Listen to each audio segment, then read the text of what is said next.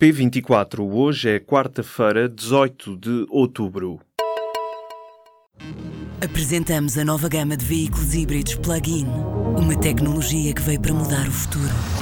BMW iPerformance.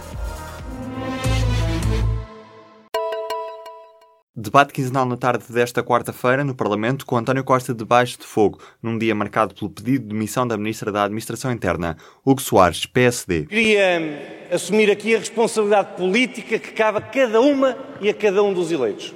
E em nome da minha bancada, pedir desculpa aos portugueses. Queria perguntar a si, Sr. Primeiro-Ministro, se já está em condições de pedir desculpa a todo o país. Na resposta, o Primeiro-Ministro acabou por pedir desculpa. Não vou fazer jogos de palavras. Se querem ouvir-me pedir desculpas, eu peço desculpas. O Primeiro-Ministro garante ter ainda peso na consciência que o vai levar até ao fim da vida. Hugo Soares defende que o Governo apresente uma moção de confiança perante os parceiros quando está em cima da mesa uma moção de censura apresentada pelo CDS.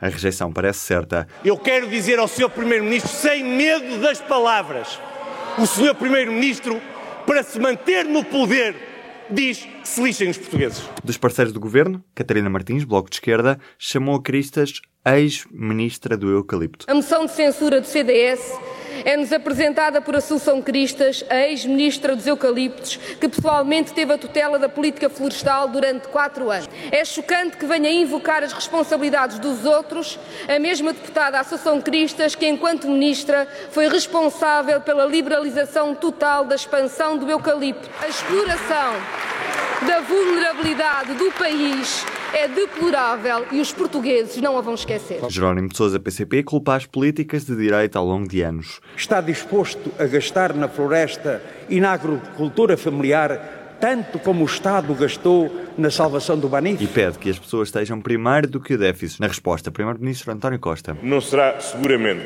o nosso empenho na consolidação orçamental que frustrará aquilo que é absolutamente prioritário, que é reforçar a prevenção estrutural, conjuntural e operacional nas, nas nossa floresta. E Luísa Apolónia, PEV, reforça a ideia.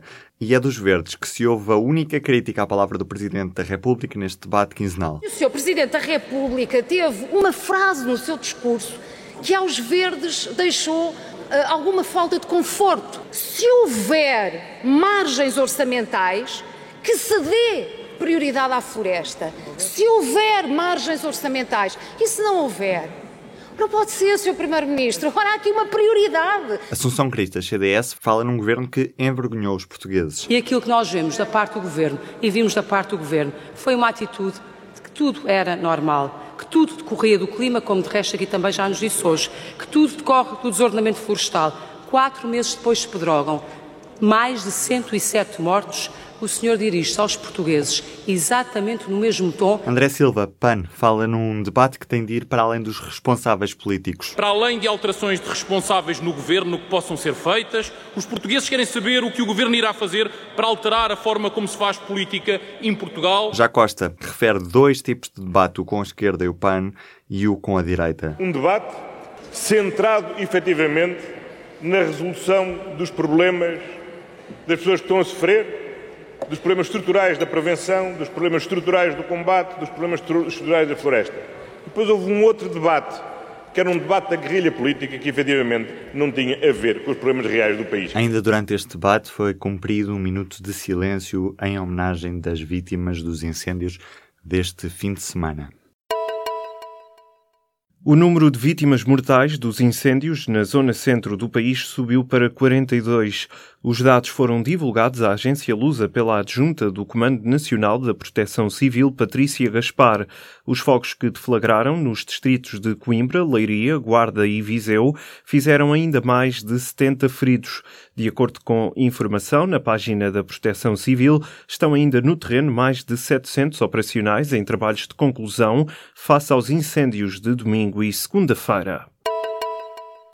A ministra da Administração Interna demitiu-se. Constança Urbano de Souza abandona o cargo depois de várias recusas de António Costa. A decisão foi anunciada nesta quarta-feira num comunicado do gabinete do primeiro-ministro. Já na carta de demissão assinada por Constança Urbano de Souza, a ministra afirma que pediu insistentemente para sair do cargo para preservar a sua dignidade pessoal. Diz Constança Urbano de Souza, que deu tempo a Costa para encontrar quem a substituísse. Depois de várias recusas, o chefe de governo aceita agora o pedido de demissão. Constança Urbano de Souza sai do cargo na sequência de uma segunda tragédia provocada pelos incêndios florestais. O governo vai indenizar diretamente as famílias das vítimas de Pedrógão Grande. António Costa comunicou a decisão nesta quarta-feira à Associação de Familiares de Vítimas dos Incêndios que lavraram em junho. O Ministério da Justiça vai gerir o um mecanismo para acelerar as indenizações às famílias das vítimas. António Costa referiu esta decisão durante o debate quinzenal no Parlamento na tarde desta quarta-feira. O governo escolheu assumir responsabilidades depois de receber os relatórios da Comissão Técnica Independente e do professor Xavier Viegas e ainda o parecer do Centro Jurídico da Presidência do Conselho de Ministros. A descoberta do material de guerra desaparecido da base militar de Tancos não permitiu para já identificar suspeitos. A informação foi revelada ao público por uma fonte militar. O armamento foi descoberto durante a madrugada desta quarta-feira na zona da Chamusca, a menos de 30 quilómetros de Tancos. Quando foi encontrado, o material estava embalado em caixas escondidas num terreno a céu aberto. As investigações para já prosseguem.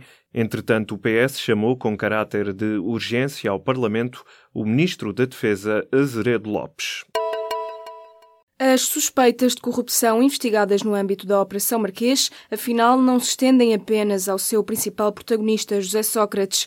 Recaem agora suspeitas sobre membros do governo do antigo Primeiro-Ministro Pedro Passos Coelho, neste caso, sobre o antigo Secretário de Estado das Obras um dos 15 inquéritos que o Ministério Público vai desencadear na sequência das descobertas que fez no caso, diz respeito às perdas assumidas pelo Estado depois de ter desistido de trazer para Portugal o TGV, o comboio de alta velocidade.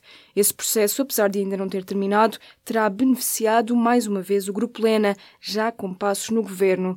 O Ministério Público fala em corrupção, prevaricação e participação económica. Os procuradores apontam para já o nome do antigo secretário de Estado, Sérgio Monteiro.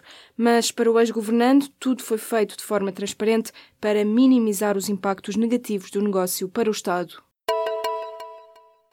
O governo espanhol diz que se Carles Puigdemont convocar eleições antecipadas na região da Catalunha, Madrid pode não ativar o artigo 155 da Constituição, que lhe permite assumir o controle da administração autonómica. A ser aplicado o artigo 155, o presidente da Catalunha não será afastado do cargo, mas ficará sem competências e seria nomeado por Madrid o novo presidente da Generalitat.